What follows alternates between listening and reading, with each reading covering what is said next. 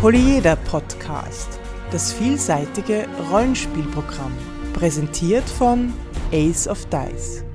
Herzlich willkommen zur dritten Folge des Polyeder Podcast, fast live aus Wien. Heute zu den Themen Kampf, Conventions und Feedback. Mein Name ist Alexander. Mein Name ist Markus. Los geht's. Wir waren ja leider nicht an der RPC in Köln, die jetzt vor unserer Aufnahme kürzlich war. Leider. Aber ich habe was Schönes von der RPC. Eigentlich schon vor der RPC gekriegt hier. Was soll denn das sein? Cthulhu's Ruf. Cthulhu's Ruf ist das neue Fanmagazin für Cthulhu. Es gab ja früher ein offizielles Magazin Cthulhuide Welten. Das wurde mit dem Abgang von Frank Heller, dem Chefredakteur äh, des Magazins, aber auch von Cthulhu, eingestellt nach 21 Ausgaben. Es war sehr beliebt, es gab großes Geheule, aber äh, wir Cthulhu-Fans, wir heulen nicht lang, wir machen was. Und zwar haben sich die Leute von dem Blog Cthulhu's Ruf zusammengetan und ein neues Magazin gegründet, nämlich eben Cthulhu's Ruf. Und das schaut ganz anders aus, hat ein anderes Layout. Mir gefällt es sogar sehr viel besser. Es hat so einen Zeitungscharakter und innen drin ist es sehr schön sauber und modern gelayoutet und es hat auch so ein bisschen unterschiedlichere Artikel drin. Und äh, alles, was ich da sage, ist natürlich schamlose Eigenwerbung, weil es auch von mir ein Artikel drin über China Mieville. Ansonsten gibt's Abenteuer für Cthulhu, Piraten für Cthulhu Now und für Cthulhu in den 1920ern, ein Artikel über Railroading, die machen uns alles nach und äh, noch andere Artikel, die wirklich spannend sind. Also sehr zu empfehlen und kostet irgendwie 6 Euro. Äh, ihr könnt es bestellen, äh, gibt's im Internet. Sucht einfach nach Cthulhu's Ruf und ihr werdet das finden. Dieser Podcast ist Mitglied bei analogspieler.de, der Portalseite für alle Podcasts rund ums nicht-elektronische Spielen. Wir haben euch aufgerufen, auf unserer Facebook-Seite uns Themen vorzuschlagen und tatsächlich hat sich Thomas vorgewagt und ein Thema vorgeschlagen, nämlich Kämpfe im Rollenspiel.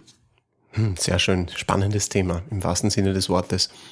Kämpfe können spannend sein, aber das hat der Thomas in seinem Post auch erwähnt, furchtbar, langweilig und zach. Hm. Naja, so soll es eigentlich nicht sein.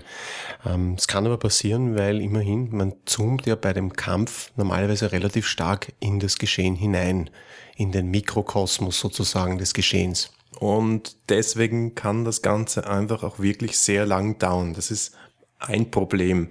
Also, dass eine Spielsitzung dann aus einem Kampf bestehen kann. Ja, man muss ja sagen, es geht ja auch um was bei Kämpfen. Da geht es ja ums Überleben der Charaktere und irgendwie, da will natürlich keiner Kompromisse schließen. Was kann man jetzt machen gegen die langatmigen Kämpfe? Ich meine, wenn jemand, wenn ein Kampf drei Stunden lang spannend ist, wohl an, soll er drei Stunden dauern, aber viele blenden ja dann auch aus. Ja, das soll es geben. Und äh, die wollen es dann natürlich eher gerafft haben. Ein Tipp, den man immer wieder liest und den ich auch schon ausprobiert habe, ist Würfelwürfe zusammenfassen. Das heißt, nicht nur die Attacke würfeln, sondern gleich den Schaden mitwürfeln. Ich sehe es nur als problematisch, denn äh, es macht einen großen Unterschied fürs System und für das Gefühl, ob ich im Vorhinein weiß, wie viel Schaden auf mich zukommt oder nicht. Aha. Und wieso ist das problematisch, wenn ich dann zum Beispiel gar keinen Schaden mache? Es kommt darauf an, ob es aktive Parade gibt oder nicht. Wenn es eine aktive Parade gibt und ich habe nur eine pro Runde und ich weiß schon, wie viel Schaden da auf mich zukommt, dann kann ich zum Beispiel schon opportunistisch sagen, na gut, die drei Schadenspunkte, die vertrage ich, ich hebe mir das lieber auf. Du weißt, was ich meine. Ja. Auch würde ich Kämpfe mit Bedacht dimensionieren. Es muss nicht jeder Kampf im Abend der Finalkampfqualität haben. Es muss nicht jeder Gegner ein Bossmonster sein. Und ich würde auch die Frage der Moral im Kampf thematisieren. Ich würde mir auch fragen, die Frage stellen als Spielleiter, ist es vielleicht möglich, dass meine NSCs jetzt schon aufgeben, dass sie jetzt schon davonlaufen, wo sie die Hälfte ihrer Lebenspunkte eingebüßt haben? Die müssen nicht bis zum letzten Lebenspunkt kämpfen. So etwas kann einen Kampf auch schneller zu Ende bringen. Kann man auch ein gewisses Ziel setzen als Spielleiter? Okay, wohin soll der Kampf führen? Und dann sagen, ja, okay, das sind die Optionen, aus diesem Kampf auszusteigen. Ja, überhaupt ist es immer eine gute Idee, wenn der Kampf ein Ziel hat, das vielleicht nicht unbedingt drin, darin besteht, die Gegner einfach nur tot zu machen. Ja, eine andere Frage, die sich stellt, ist, warum sind Kämpfe überhaupt so regelintensiv und müssen die das, müssen die das auch sein? Ja, warum bestehen die meisten Regelwerke zu 80 Prozent aus Kampfregeln? Ich würde einmal meinen, das liegt daran, dass die alte, äh, Anführungszeichen, Art, ein System zu bauen, einfach darin bestand, ein System um den Kampf herum zu bauen. Also der Kampf ist ja typischerweise das Element im Spiel, wo alles zusammentrifft, wo alles passen muss. Das heißt, wenn man ein System baut, dann fängt man beim Kampf an. Weil, wenn man das nicht macht, kann es einem leicht passieren, dass einem spätestens dann, wenn man zum Kampf kommt, das alles wieder auseinanderbricht. Die Regeln sind ja aber, wenn es gute Regeln sind, kein Problem. Es sind oft die Regeldiskussionen, die zum Problem werden. Weil, du hast vorher richtig gesagt, es geht um was.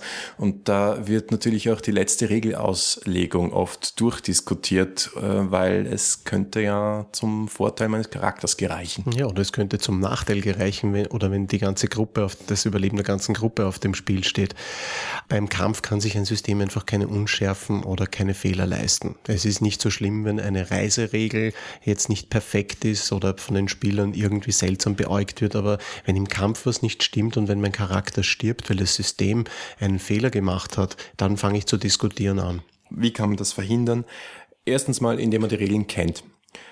Ich finde es immer sehr, sehr nett, wenn ich einen Spieler ab, wenn ich jetzt leite, der sich wirklich gut mit den Regeln auskennt. Oh ja, das hilft das heißt, enorm. Ja. ja, das heißt, ich muss jetzt nicht blättern gehen, äh, sondern ich sag du, äh, wie war das nochmal? Und der sagt mir das. Oder er blättert nach. Und das Zweite ist, weil diese Regelwerke oft so umfangreich sind, bereite ich mir einen Schummelzettel vor.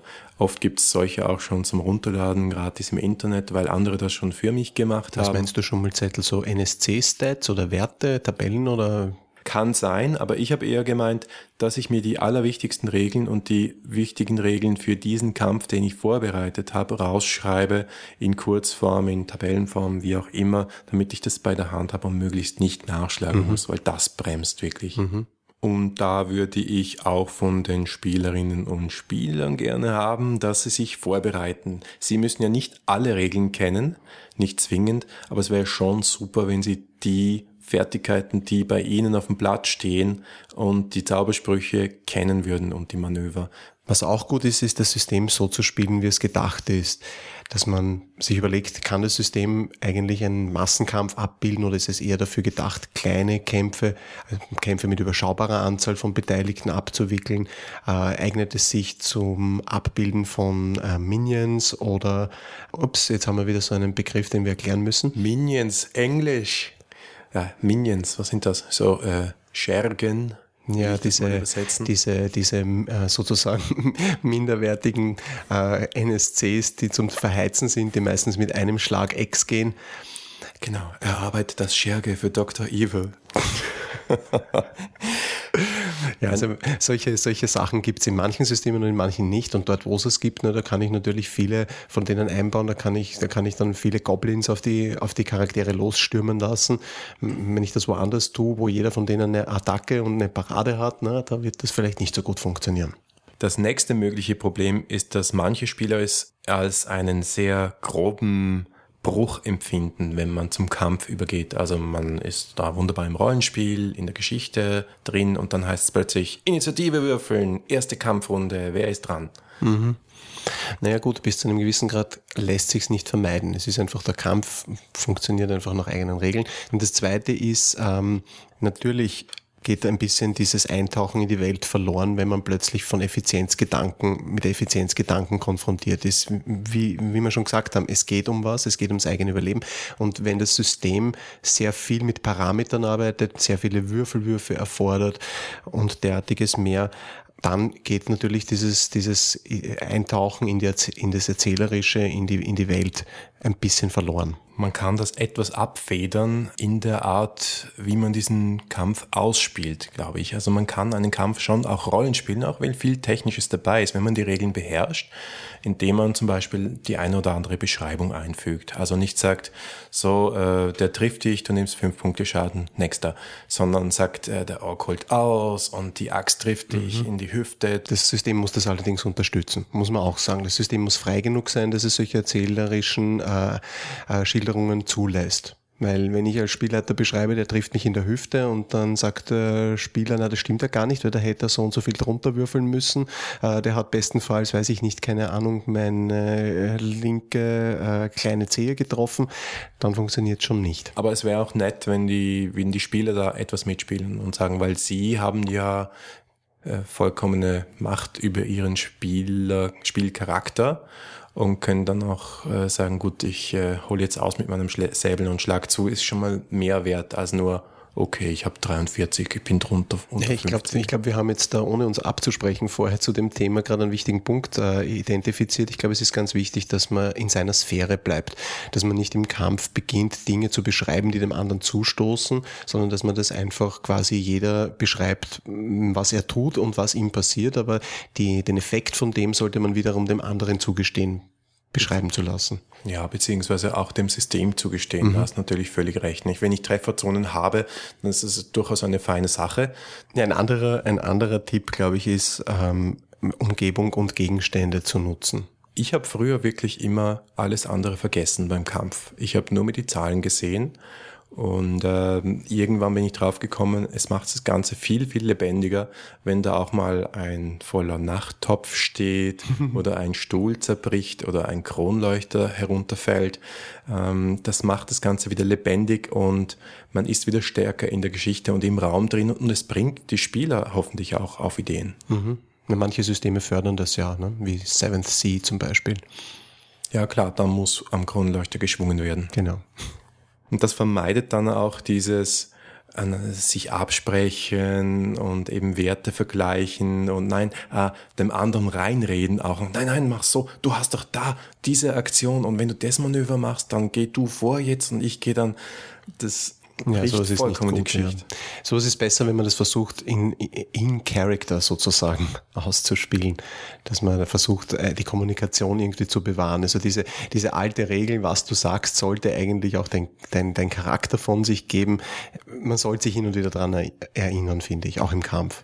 Kampf sollte ja, und jetzt sind wir bei den positiven Dingen, Kampf sollte ein Höhepunkt sein, spannungsgeladen, und ein echtes Actionspielen sein. Wie kriegt man das hin, ist die Frage. Die Dinge, die wir gesagt haben, helfen da schon einmal sehr. Also nicht die Zeit verplempern, im Charakter bleiben, die Umgebung mit einbeziehen, weiterspielen und nicht brechen. Ja, auf jeden Fall. Und auch nicht vergessen, vielleicht auch im Kampf äh, andere Ziele einzubauen. Welche Ziele? Mm, das Hauptziel muss oder soll ja nicht immer sein, dass man den Gegner einfach ähm, äh, handlungsunfähig oder tot macht, sondern es, es ist auch interessant, einfach immer Nebenziele einzubauen, wie zum Beispiel es kommt Nachschub und man muss verhindern, dass quasi der Nachschub kommt, rechtzeitig noch das Fallgitter runterlassen äh, oder man äh, muss rechtzeitig versuchen, jemanden zu befreien während des Kampfes. Also dieses einfach nur sich gegenüberstehen und niederdögeln, das ist ja relativ uninspiriert. Das kann man total aufwerten, indem man andere Zielsetzungen noch zusätzlich schafft. Ja, das macht auch so einen Countdown. Es ist wie beim James Bond Film, nicht die Bombe tickt, es steht genau. auf 55 Sekunden. Genau. Und also muss nicht eine Bombe sein, es kann auch ein Ritual sein, das abgehalten wird bei Cthulhu, ein Zauberer, der hinten irgendwie den ganz fetten Feuerball vorbereitet mhm. und du kommst da irgendwie drauf. Solche Dinge, die das einfach noch, äh, die die Spannung herstellen überhaupt, ne, abgesehen von der Bedrohung des äh, nahen Todes. Wie wichtig ist hier der Kampf, Markus? Im Rollenspiel? Ja, auch wenn ich letztes Mal so über Fiasco ähm, geschwärmt habe und gern Story Games habe und sicher auch ein Geschichtenerzähler bin, eher ich brauche den Kampf auch. Ja, mhm. ein Finale ohne Kampf kann mal sein und ist eine schöne Abwechslung, aber es ist halt sowas wie ein vorprogrammierter Höhepunkt, wenn man ihn nicht überbenutzt und wenn er nicht mühsam wird. Und deswegen kann ich mir ein Rollenspiel ganz ohne Kampf auch wirklich schwer vorstellen. Für mich gehört es dazu und für mich gehört wirklich die Bedrohung dazu. Äh, die Systeme, wo alle Spieler Kampfmonster sind, nicht die Spieler, sondern die Spielercharaktere Kampfmonster sind, an denen nichts passieren kann, da wird's langweilig. Wie geht's dir mit dem Kampf? Äh, hast du deine Systeme um den Kampf herum gebaut? Das weiß ich ehrlich gesagt nicht mehr. Es ist schon zu lang her, dass ich Destiny gebaut habe. Ähm, ich hatte den Kampf sicher im, im, im Auge, ja, das glaube ich schon. Ich, ich selber mag Kämpfe sehr, sehr gerne. Also ich, für mich sind sie einfach sehr wichtig. Aber was ich nicht mag, ist, wenn sie zu lange dauern, wenn sie zu kompliziert werden und wenn sie mich zu stark aus der Welt herausreißen. Also für mich ist ein Kampf ein dramatisches Element und natürlich auch ein spielerisches. Also ich mag es einfach, dieses spielerische Element, die Würfel, den Zufall, ähm, ein bisschen auch das Taktische. Also mir gefällt es einfach und ich finde, es gehört, für mich gehört es sehr dazu.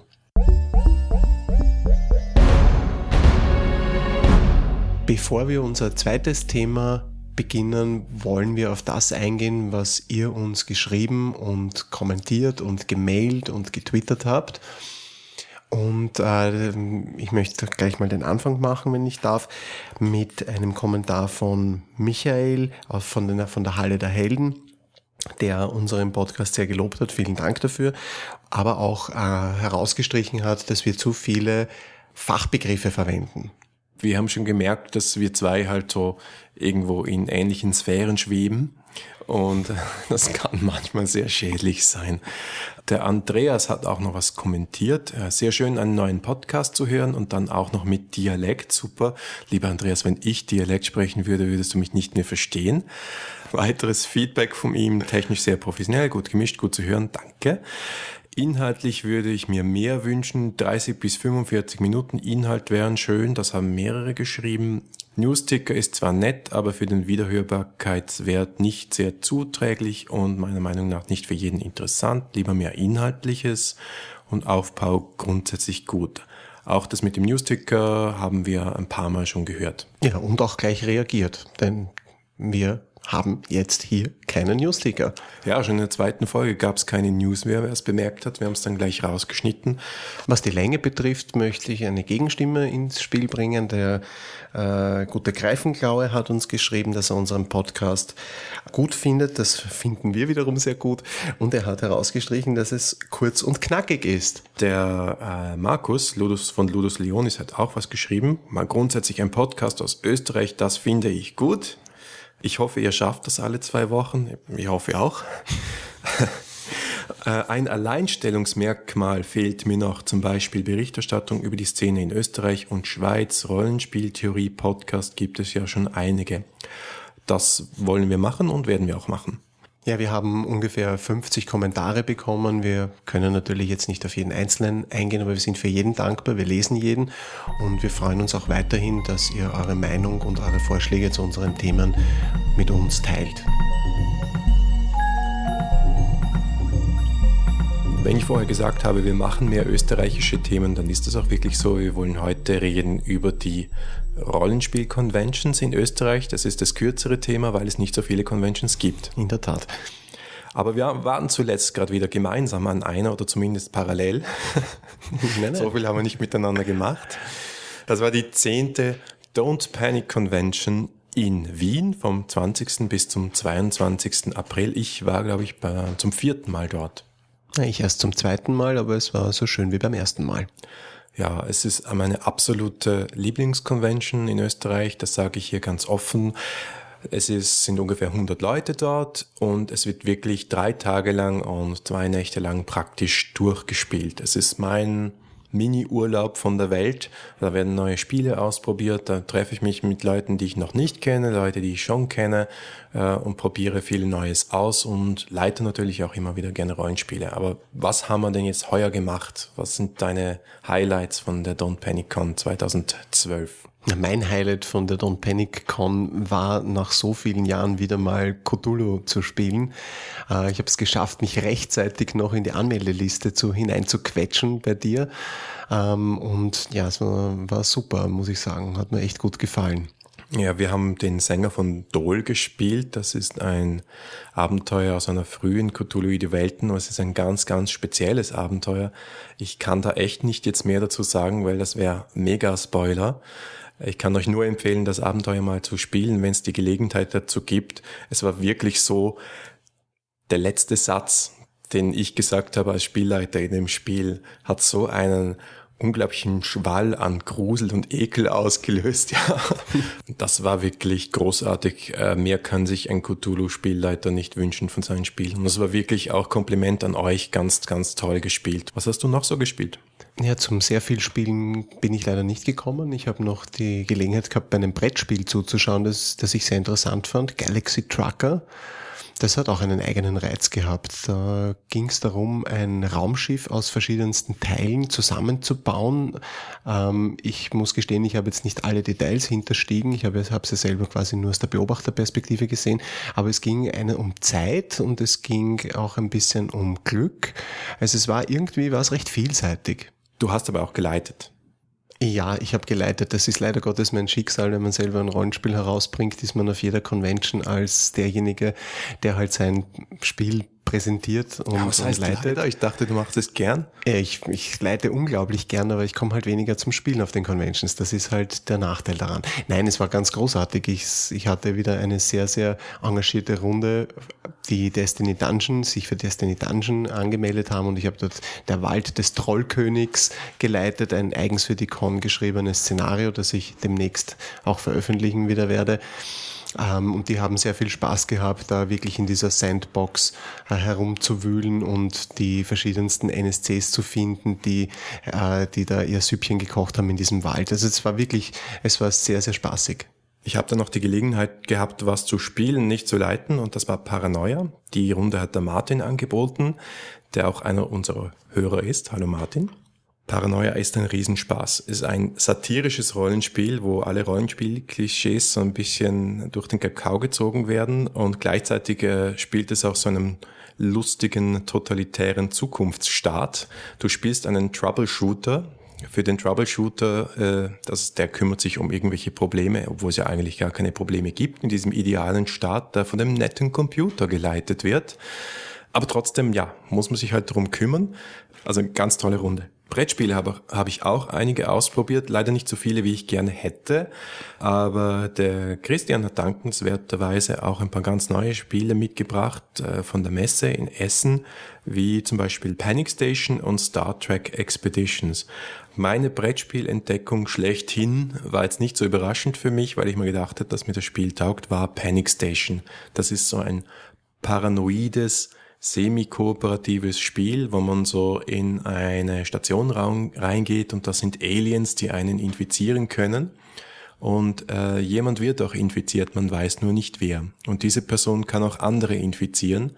Und so kann es dann irgendwann sein, dass alle infiziert sind und glauben, sie sind noch Menschen, aber in Wirklichkeit schon Aliens sind. Und dann haben natürlich die Aliens gewonnen. Und wenn das nicht geschieht und die Aliens ausgerottet werden können, haben die Menschen gewonnen. Und das ist eine unglaublich spannende Geschichte. Er hat so ein bisschen den Charakter von dem Battlestar Galactica äh, Brettspiel, aber dauert ungleich kürzer. Panic Station. Gibt es jetzt eigentlich eine Don't Panic Convention nächstes Jahr? Ich hoffe schon. Man weiß es nicht genau. Äh, die Orga hat gesagt, in der Form wird sie nicht mehr stattfinden. Das liegt vor allem, glaube ich, daran, dass die Mansch, die das alles geschmissen hat mit vielen Helfern, jetzt auch ein kleines Baby hat und das verändert vieles, äh, wie wir wissen.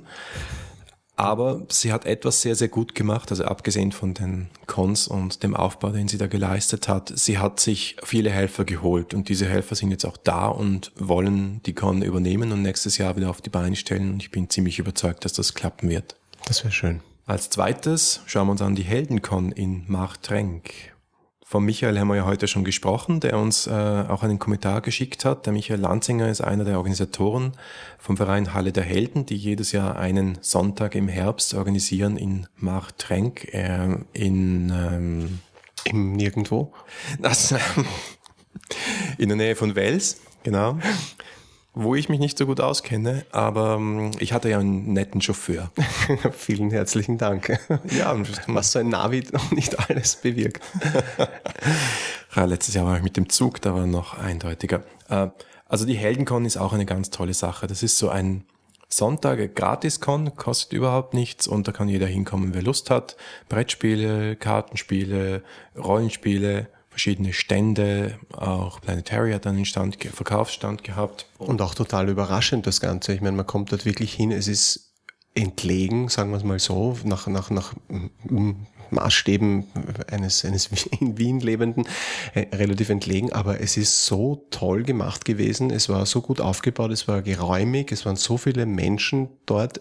Also ich war sehr erstaunt letztes Jahr. Ich war zum ersten Mal dort, mir hat sehr gut gefallen. Und der Con gelingt etwas, was fast keiner anderen Con gelingt, nämlich ein sehr vielseitiges Publikum anzusprechen, weil das halt da am Lande ist und man sieht, da ist was los am Volkshaus, da kommen verschiedenste Leute rein. Also da kommen auch äh, Damen und Herren jeglichen Alters, also von den Kids. Ah ja, genau, richtig. Jetzt erinnere ich mich wieder. Nein, das war super für, für diejenigen, die es gerne lesen möchten. Ich habe in meinem Blog äh, darüber berichtet. Ich hatte dort das Vergnügen, äh, Destiny Beginner für eine kleine Gruppe Elfjähriger oder Zehnjähriger äh, zu leiten. Es war eine ganz tolle Erfahrung. Sowas passiert einem auf einer normalen Convention eigentlich nicht. Das war wirklich überraschend. Und ich habe da mal auch die lustige Erfahrung gehabt, so zwei Damen Anfang 40 zu erklären, was Cthulhu und Rollenspiel ist, weil sie sich einfach interessiert, sie sind einfach reinmarschiert und wollten sich das anschauen. Ähm, die war sehr, sehr interessiert und sehr nett. ja, die Frage ist, ob sie am Rollenspiel interessiert waren oder an dir. Sie ist die Frage, habe ich mir gar nicht gestellt. Naja, aber äh, auch dort wenn ich dann eine Runde anbiete, das Publikum ist sehr weit gefächert und ich habe dann auch letztes Mal mit jemandem gespielt, der sicher 20 Jahre kein Rollenspiel mehr gespielt hat und nachher gesagt hat, hey, ich habe jetzt wieder Lust, eine neue Runde aufzuziehen, eine Kampagne anzufangen. Und das ist ein cooles Gefühl. Mhm. Das schafft die Heldencon in Machtrenk. Also schaut euch wieder an. Es gibt, glaube ich, schon einen Termin, den habe ich jetzt natürlich nicht recherchiert. Schreiben wir dann in die Show Notes. Ja, und dann gibt's noch die Vienna Fantasy Gaming Convention vom Planet Harry organisiert. Zumindest bisher.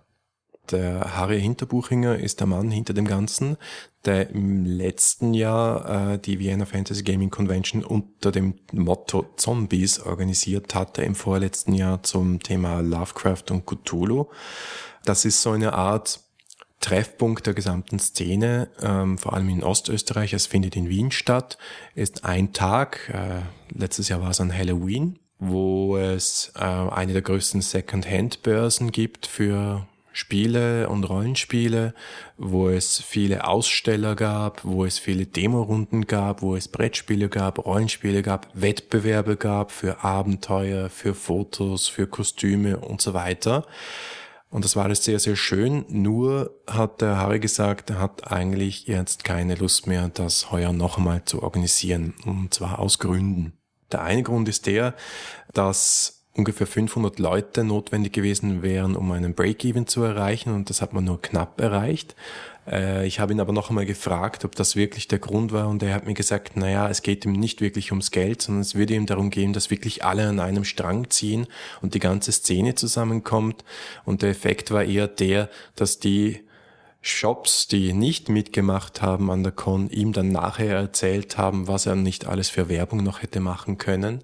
Na, großartig. Ja, ist auch nicht wirklich motivierend. Und das andere ist, er hat heuer wirklich, nein, letztes Jahr so viel gemacht. Er ist zum Beispiel an Slash Film Festival gegangen, an Zombie Walks gegangen, hat eigene Hefteln gedruckt, er hat eigene Energy Drinks gemacht, um nämlich Leute von außerhalb der Szene auch reinzubringen und zu sagen, schaut's euch da mal an. Und es ist genau kein einziger Maxel mehr gekommen deswegen. Mm, das ist traurig. Das ist traurig und ich verstehe es dann, dass er sich fragt, ja, ist das dann das richtige Konzept und lohnt es sich überhaupt und soll ich mir die Mühe überhaupt antun? Und da auf jeden Fall mal eine Pause einlegt. Also wir hoffen, ich hoffe, es ist nur eine Pause und es kommt wieder was. Ja, sehr viel mehr gibt's ja eigentlich eh nicht, oder? Naja, es gibt schon noch Cons. Es gibt die NeonCon in Linz, es gibt die Aninight in Wien, es gibt das Spielefest in Wien, aber die haben alle nicht wahnsinnig viel mit Rollenspiel am Hut. Es findet zwar statt, aber es ist halt wirklich ein Nischenprogramm und das spürt man auch. Wir haben in Österreich zwar keine RPC, keine Großveranstaltungen und nicht so viele Cons, aber wir haben kleine, sehr feine Cons, die von sehr, sehr engagierten Leuten organisiert werden und die für Spieler da sind und nicht fürs Geschäft da sind und die deswegen das Hobby wirklich fördern und auch eine Zukunft haben und das ist auch viel wert. Absolut.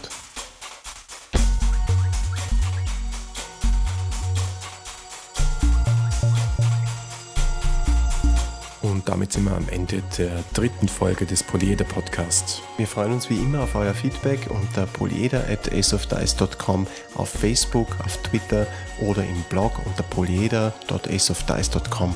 Vielen Dank fürs Zuhören und bis in zwei Wochen.